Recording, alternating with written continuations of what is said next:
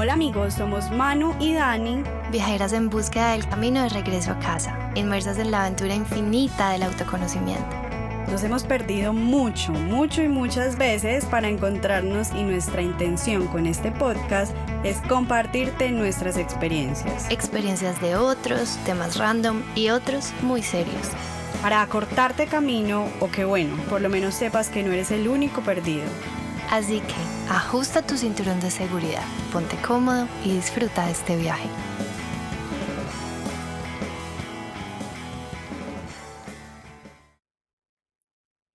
Hoy, en este podcast, siento que de alguna manera este es un mensaje para todas las personas que nos escuchan y es cómo nosotros podemos estar tan cerca de nuestros sueños o de personas que admiramos, simplemente con escribirles. Así nos ha pasado a nosotras que sentimos que alguien es muy distante o que está muy lejos de nuestro alcance y cuando le escribimos un mensajito las personas siempre nos responden.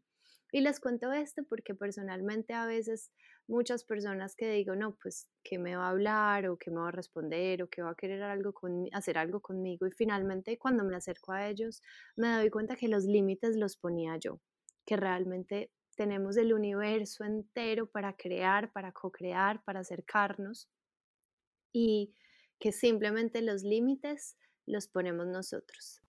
Y entonces les contamos esta historia porque así fue como llegó nuestra invitada del día de hoy.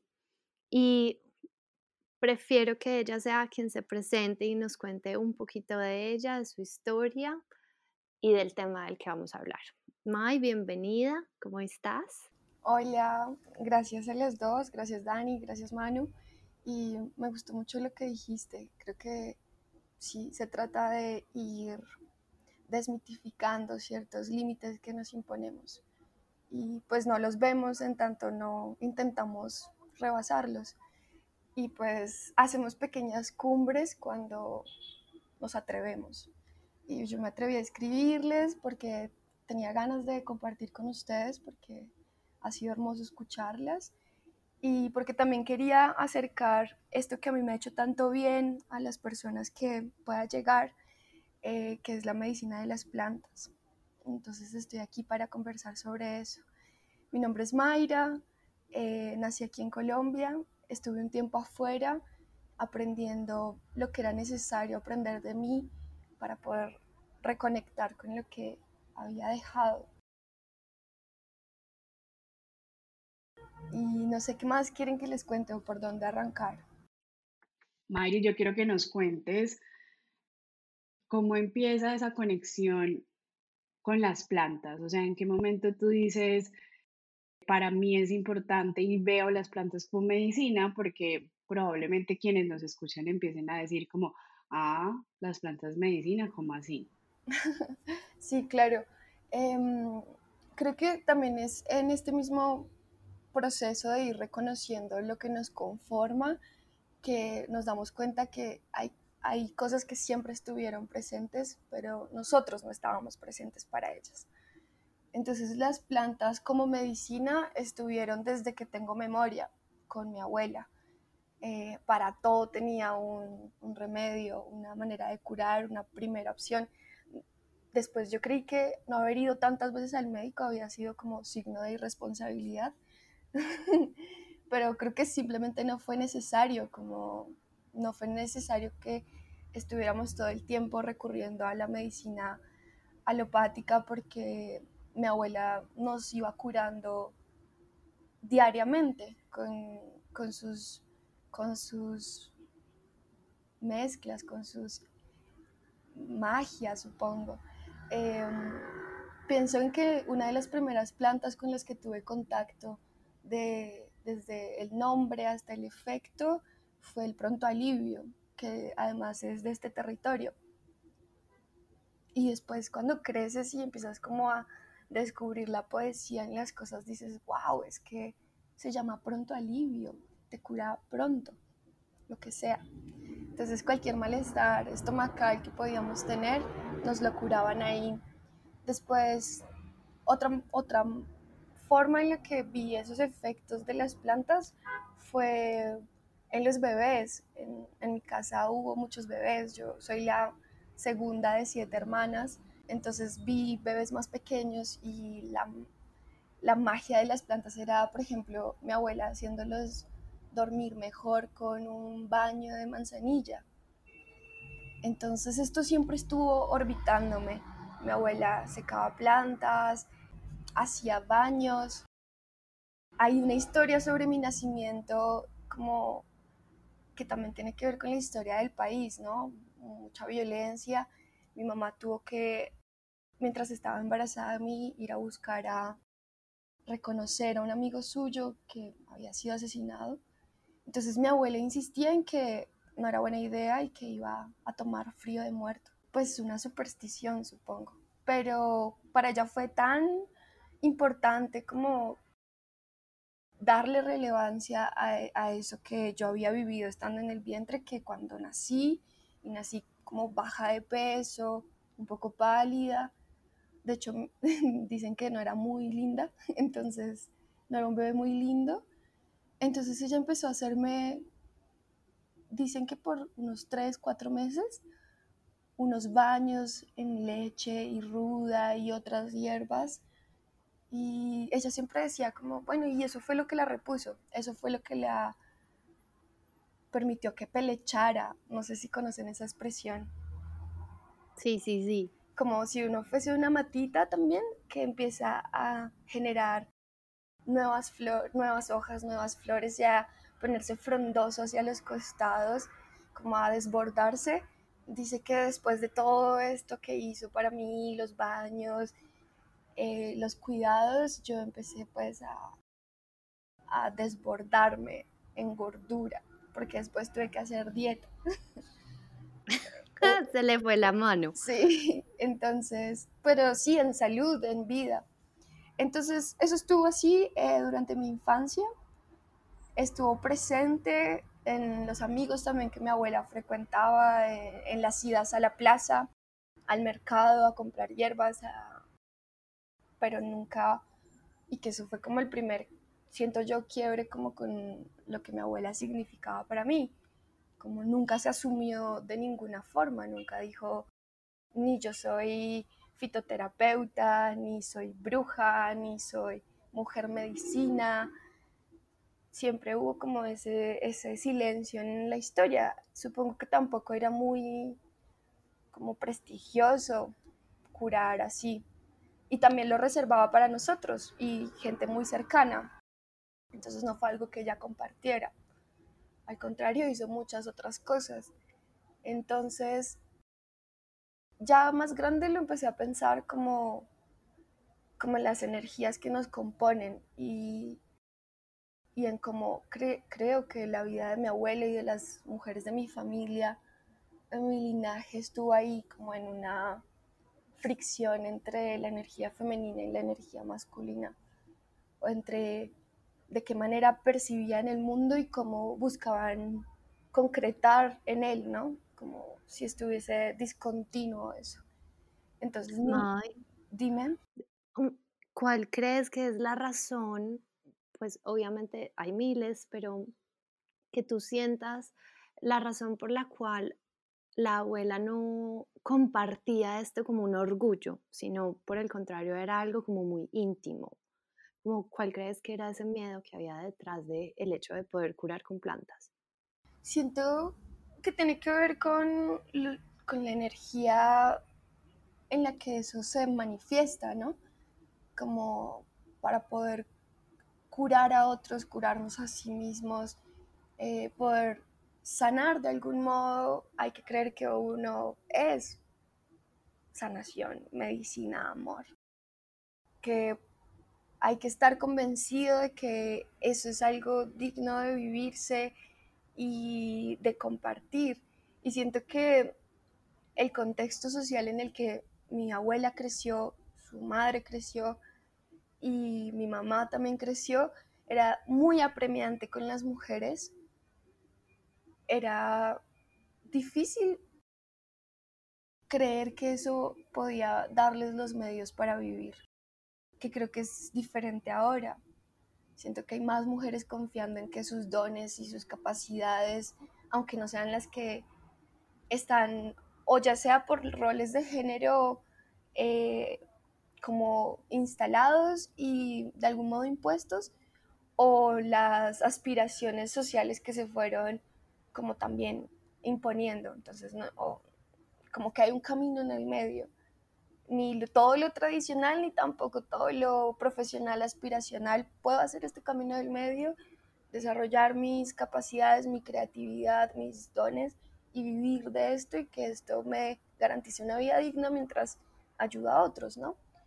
Siento que en ese momento para mi abuela, aunque era un don y, y como algo muy latente en ella, no, no creo que hubiese confiado nunca en, en que eso pudiera darle para vivir. Por supuesto que estoy especulando porque no llegué a tener este tipo de conversaciones con ella. Siento que fue, pues una vez falleció que yo empecé a hacerme preguntas relacionado a esto. Y también porque yo ya estaba un poco más grande, ¿no? Muy lindo eso porque tal vez en muchas ocasiones, pues digamos que las plantas es un camino precioso, pero cuántos seres humanos tenemos un talento y nos da miedo compartirlo o pensamos como, ah, es que es tan fácil que pues yo no voy a vivir de esto o lo vemos o muy simple o muy complejo o pensamos que las personas no lo van a valorar y de alguna manera nos autoanulamos. Y cuando descubrimos que sí, que es nuestra magia, que es nuestro talento y que podemos vivir de él y compartirlo, pues es muy hermoso porque siento que hay una expansión muy grande. Pero bueno, dale, continúa. Pues incluso ligándolo con lo que dices, es, es que es un acto de fe, es un salto al vacío yo creo que constante, creer que lo que nace de ti y de algún modo creas es algo que es valioso para el mundo, valioso para alguien más que no seas tú, que vaya a generar algún tipo de reconocimiento.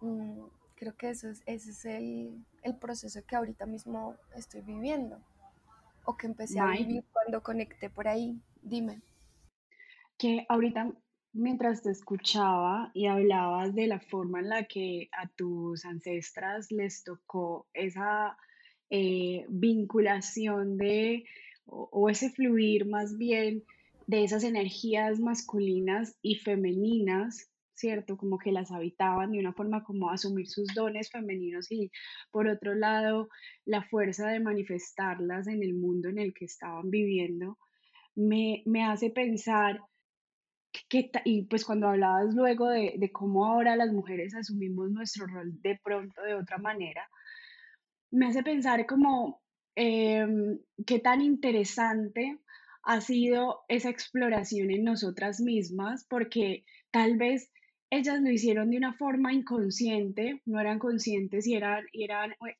lo que hicieron fue una respuesta autónoma a lo que tú decías, ese contexto en el que estaban viviendo, en, la cultura que, y la sociedad que les tocó. Y ahora nosotras también siento que tenemos esa responsabilidad y lo que decías ahora de asumirnos y de hacernos preguntas y de, de también valorar, honrar esos dones que damos por sentados, porque me acuerdo que mi abuela también nos daba como eh, algunas eh, planticas aromáticas, se nos decía, ponte matarratón para tal cosa, esto para la fiebre, esto para lo otro. Y como crecimos viendo eso tan normal, pensamos que no, no es algo de lo que debamos aprender o no es algo a lo que debamos honrar porque simplemente lo damos por sentado, ¿cierto? Entonces me parece muy lindo esa vinculación, esa, ese hacerse preguntas para también hoy decir, gracias, porque gracias a ellas, a que ellas tajaron un camino y, y pues y también trazaron ciertas, eh, hicieron ciertas andanzas y aprendieron y también se perdieron tanto, hoy probablemente nosotras estemos recibiendo la medicina también de otra forma y es esa capacidad que tenemos de pensarnos diferente y como mujeres de pensarnos distinto en esta sociedad, en este contexto. Entonces me, me parece lindo y justo pensaba en cómo, cómo honrar a mis ancestras por lo que sea que hayan hecho y desde mi mirada de juicio, tal vez algunas decía como no, pero ¿por qué se dejaron o por qué no tomaron voz? Y hoy honro infinitamente cualquiera que sea que haya sido su camino porque gracias a ellas hoy estoy aquí y me parece lindo eso de honrar el camino que ellas cruzaron. Por supuesto, sí, me conmovió. Em, Sí, mil gracias a ellas, a las que no conozco, a las que conocí y en general a todas las mujeres que me rodean. Creo que yo sentí haber crecido mm, humanamente, espiritualmente, femeninamente, cuando me pude reconocer en todas las mujeres que me rodeaban, las que conozco y las que no conozco. Mm, sin lugar a dudas, yo desde este lugar, desde este punto de, reflexión y una mirada al pasado, digo, claro, sí, había un conflicto muy fuerte entre esa manera, entre su intuición y su sensibilidad y lo que el mundo les demandaba. Siento que hicieron todo lo que pudieron, lo que mejor supieron, y, y eso implicaba de cierta manera endurecerse, como guardar estas sensibilidades para un espacio más doméstico, porque afuera había que ser fuertes, afuera había que trabajar, afuera había que cuidar a sus hijas, obviamente no en todos los casos, pero en, en el personal, en la historia de mi familia, hubo mujeres fuertes, simplemente. Exacto, o a veces tenían que ocultar sus dones porque en el pasado también eran tildadas de brujas o eso es esoterismo o cómo estás haciendo esto y también viene un contexto religioso muy fuerte que, que nos hace alejarnos de esos dones de la naturaleza. Entonces es también qué lindo entender el contexto en el que nuestras ancestras crecieron y, y hoy decirlo muy amorosamente, yo tengo la oportunidad de cambiar esa historia y tal vez las, las que vengan después de nosotros también tengan, y ojalá lo hagan, esa, esa mm, pregunta de decir, puedo hacerlo diferente y qué lindo también que sea así, ¿cierto? Que evolucionemos. Mae, y ya nos has contado como de dónde viene todo este tema tuyo con la medicina y las plantas, ahorita nos dijiste también que hiciste un viaje y que luego volviste a Colombia. Cuéntanos un poquito qué haces hoy con esos saberes que heredaste, ya sabemos de tu abuela, tu madre, eh, y cómo los, los pones al servicio y cómo los usas también para ti. Listo. Mm, bueno, pues en 2015, 2014, yo tenía 18, 2015, y me fui a vivir a Argentina me fui muy enojada con todas las mujeres de mi familia. Me fui enojada conmigo y me fui enojada con Colombia. Me fui sintiendo que no habían oportunidades ni para mí ni para las mujeres de mi familia y pues que me rehusaba vivir en un lugar donde no existieran más opciones que las que la vida en ese momento me planteaba. Entonces me fui así, toda embejucada, y me di cuenta que no existe posibilidad, al menos no para mí, de poner tierra en medio, ¿no?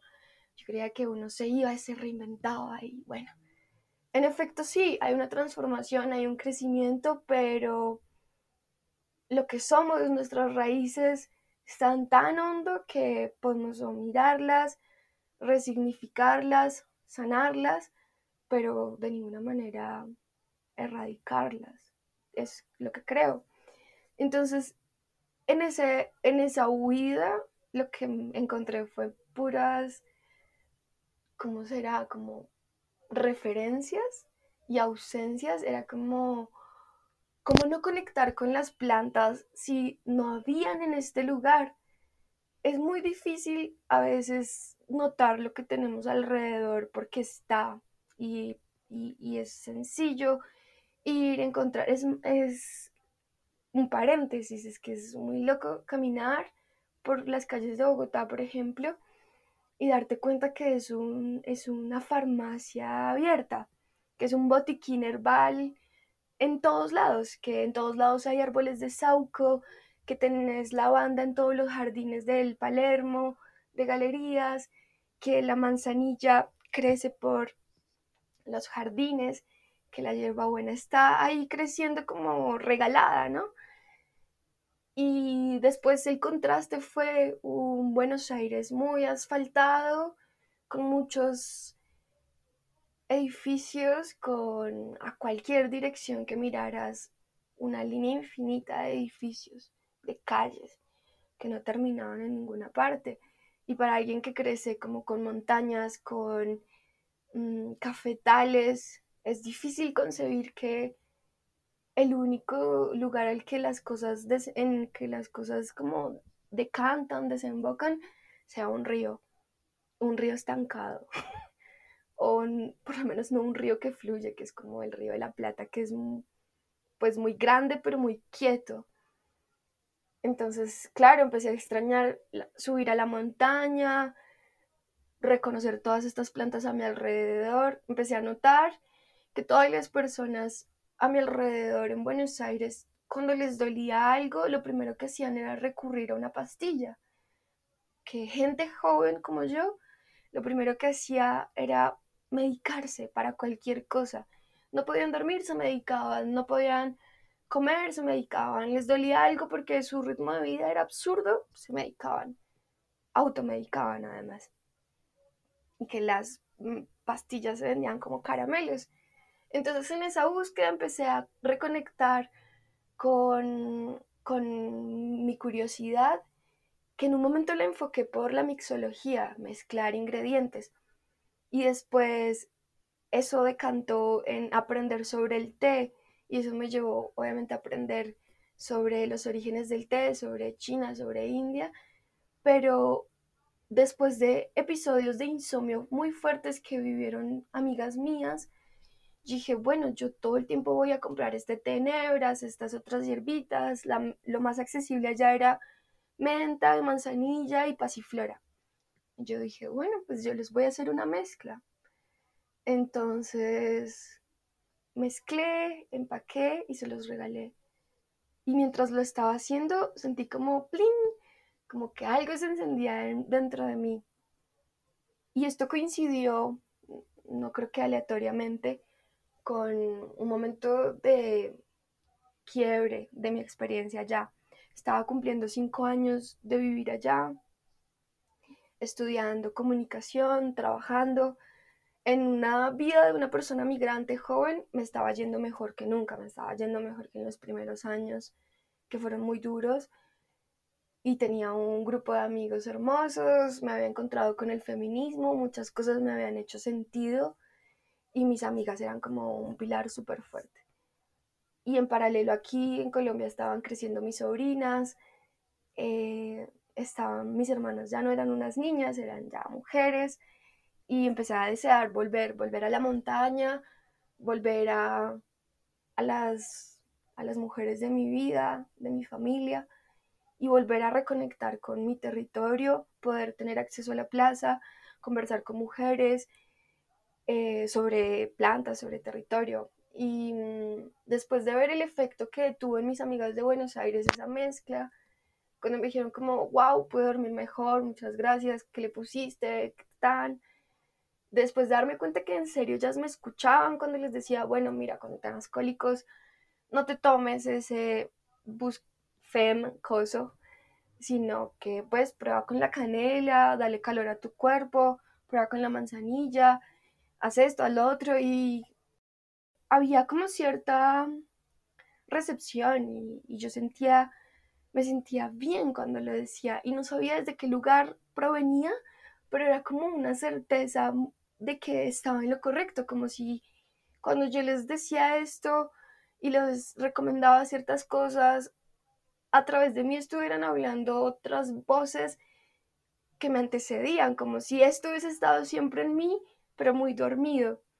Y empecé a hacer memoria, empecé a recordar mi infancia y dije, pues que siempre estuvo. Pero obviamente yo soy otra generación, he tenido otras experiencias, entonces por eso hay como un, jugueteo.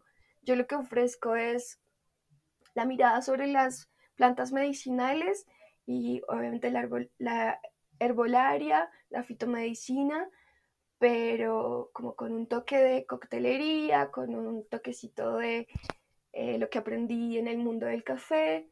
Entonces es bueno, vamos a tomar una medicina, vamos a hacerlo con mucho respeto, vamos a conectar con las plantas, vamos a reconocer que somos estos cinco elementos, que nos enfermamos cuando se desequilibran, que las plantas tienen cada una su elemento asociado, que cada una te va a aportar su magia no solamente de compuestos activos, sino de propiedades organolépticas, Vamos a hacer todo eso, pero también vamos a hacerlo divertido, vamos a hacerlo accesible, vamos a hacerlo en un lenguaje ameno y, próximo. Entonces, por ahí es que meto la coctelería herbal, por ahí es que hago chais lates, chocolate, que es un té orgánico con cacao, con leche, leches vegetales, pero pues como trayéndolo y aterrizándolo en este mundo en el que yo vivo y donde mis contemporáneas pues no siempre están abiertas a todo este mambo ancestral. Y que es una linda forma también de vincularnos eh, poco a poco a ese bagaje y ese vasto mundo de las plantas, solo como con una, un tecito, podría decirse así. A mí me encanta por lo que dices toma canela para calentar tu cuerpo y es como volver a lo básico decir, realmente este cólico que tengo, ¿por qué aparece? ¿Cuál es la razón? ¿Qué está pasando dentro de mí para yo tener estos síntomas? Entonces no es dormirlos, sino escucharlos y como si fueran un niño atenderlo y no pues como meterle algo a la boca para que no para no escucharlo, que siento que eso es como un poco lo que hacemos con las pastillas, sino más bien decirle, bueno, vale, te voy a dar la atención y desde la naturaleza que somos, también cómo nos podemos curar y cómo nos podemos sanar. Entonces me encanta, me parece precioso esta historia. Me gustaría que nos cerraras, bueno, al fin te devolviste, hiciste las paces con las raíces, ¿qué pasó? Sí, pues una cosita respecto a lo que dijiste antes, escucharnos y atender ese síntoma a veces abre unas puertas muy, muy grandes. Entonces, en lugar de adormecer con la pastilla, yo lo que intento es de verdad generar un puente entre la potencia de esa planta para ayudarte a comprender qué es lo que dice ese síntoma. Por eso no es como toma esto que te cura, sino como toma esto que fomenta en ti la respuesta. Obviamente en un lenguaje un poco más ameno. y pues sí, volví, volví también porque tengo una gran historia, pues para mí es una gran historia de amor que empezó cuando yo me iba a ir para Argentina. Entonces volver para acá implicaba también apostar a esa historia que llevaba cinco años en el aire. Y volví para retomar ese contacto con el territorio, con mi compañero y mm, volví en plena pandemia, ¿no? Volví en enero de este año y los planes y las cosas que yo había hecho como de recorrer un camino despacito, cuidadoso para retomar todo eso, porque son procesos largos, em, pues se vio bastante atravesado por todo el contexto del 2020 y yo sentí que este año era realmente un mensaje muy contundente a transformar las estructuras que yo creía muy fijas en mí. Y entonces di lo que para mí ha sido un salto cuántico. Y es creer firmemente en que puedo crear algo que sea bueno para otras personas mientras me ayuda a mí. Es creer que puedo a través de las plantas, a través de las infusiones, a través de lo más sencillo y también ancestral, conectar con otras mujeres y poder compartirles lo que mi abuela me enseñó, lo que la vida me enseñó y lo que reconectar con mi feminidad me ha enseñado y poder sanar juntas a través de eso. Así que Andariégate, que es mi proyecto de tés e infusiones, es la hermosa excusa para poder entablar diálogos con otras mujeres sobre estos temas y pues gracias a eso también estoy conversando con ustedes dos. May, a mí me parece precioso algo, pues que estoy como súper embelesada escuchándote porque tienes una forma muy hermosa de, de hacerlo. Y algo que decías me, me resuena mucho y es finalmente ese salto cuántico que diste al darte cuenta que al servirte a ti le estás sirviendo a otros. Y creo que eso ha marcado muy fuerte la historia de Manu y yo y es en el momento en que nos atendimos a nosotras mismas, nos dimos el espacio de cuidarnos, de hacernos prioridad, es desde la coherencia eh, y desde ahí donde podemos, desde ese lugar donde hemos podido conectar más profundo con otros, con nosotros mismos y abrir esas puertas que tú dices de, de esas preguntas dentro de nosotros. Y por eso el viaje del autoconocimiento es infinito, porque aparentemente se cierra una puerta, pero se abre otra en el que puedo dar más amor, en el que me puedo, alguien alguna vez me decía que un trabajo muy lindo es donarnos amor. Y yo siento que eso, eso es un trabajo bien importante, como donarnos amor constantemente. Y frente a lo que dice Dani, también a mí me gusta complementarlo con algo porque a mí también me parece preciosa la medicina de las plantas. Siento que me he podido conectar de a poquitos y me gustaría, pues ese es otro universo por recorrer, pero como también cuando estaba aprendiendo de estos, de algunas plantas, em, la persona que me estaba guiando me decía, toda medicina que hagas, pásala primero por ti, siéntela, vívela, pásala por tu cuerpo. Y esto aplica para absolutamente todo, o sea, el producto que tú entregues, el servicio que tú entregues, una vez lo hayas experimentado y lo creas, vibras con él y lo puedes entregar.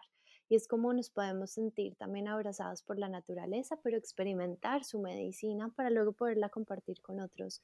Así como tú la experimentaste desde chiquita y ahora la puedes compartir con otros. Entonces me encanta. Y, y bueno, Mai, ya que digamos que se nos acabó el tiempo, pero quisiéramos mil tips y de todo, pues dinos, por un lado, sería bonito que nos cuentes cómo te pueden encontrar las personas y últimamente he oído mucho, así como dijiste, el insomnio o como el estrés, como que nos dejes ahí la bebida para estos momentos de ansiedad, de estrés, de angustia, de insomnio, como que un tip así súper bueno para quienes nos escuchan. Súper, voy a hacer algo que es imposible para mí es ser concisa, pero ahí voy. Em, justo lo que tú estabas diciendo de atravesar la medicina por nuestro cuerpo para poder compartirla o la sanación. Y yo no podría hablar del insomnio si no lo hubiese experimentado y si no hubiese puesto en práctica las curas que hoy hacen que pueda dormir bien la mayor parte del tiempo. Entonces, para el insomnio recomiendo muchísimo la manzanilla. Es suave, es delicada, al menos en su apariencia, en su aroma, pero de una potencia y nos demuestra que podemos ser suaves, delicados y al mismo tiempo muy fuertes. Nos podemos enfrentar a la vida desde esas dos maneras. Ese es el mensaje que la manzanilla trae. Se deja acompañar muy bien con miel y con leche. Puede ser leche de almendras, si consumen leche animal también. Entonces pueden hacerse, yo recomiendo tres horas antes de dormir, un latecito con una infusión de manzanilla, leche y miel. La toman y mientras la toman piensen en eso, en que desean dormir. Después, yo trato como de ubicar las medicinas por sistemas, ¿no? Entonces, para el sistema nervioso, recomiendo mucho la manzanilla, como ya les dije. Y también pueden tomar infusiones de romero si hay que tomar una decisión importante, si hay que estar despejados, puede ir bien por ahí. En todo el sistema respiratorio, la salvia nos ayuda a respirar mejor, las hierbabuenas y todas las amigas de las mentas también nos ayudan a respirar mejor. Las cortezas como la canela y el jengibre, que es una raíz, también son muy buenas a nivel respiratorio. En la parte digestiva también podemos hablar de todos los amargos, pero pues cositas como el té verde, que es muy accesible. Eso sería muy bueno que lo implementáramos para ayudar a nuestra digestión. Y a nivel pues, reproductor, eh, podemos hablar de la caléndula, podemos hablar de la salvia, podemos hablar de la manzanilla. La salvia es una aliada muy grande para transitar todos estos procesos cíclicos de creatividad para que el dolor no nos distraiga de lo que es un periodo y un ciclo muy creativo como es la menstruación. Y bueno, eso sería todo.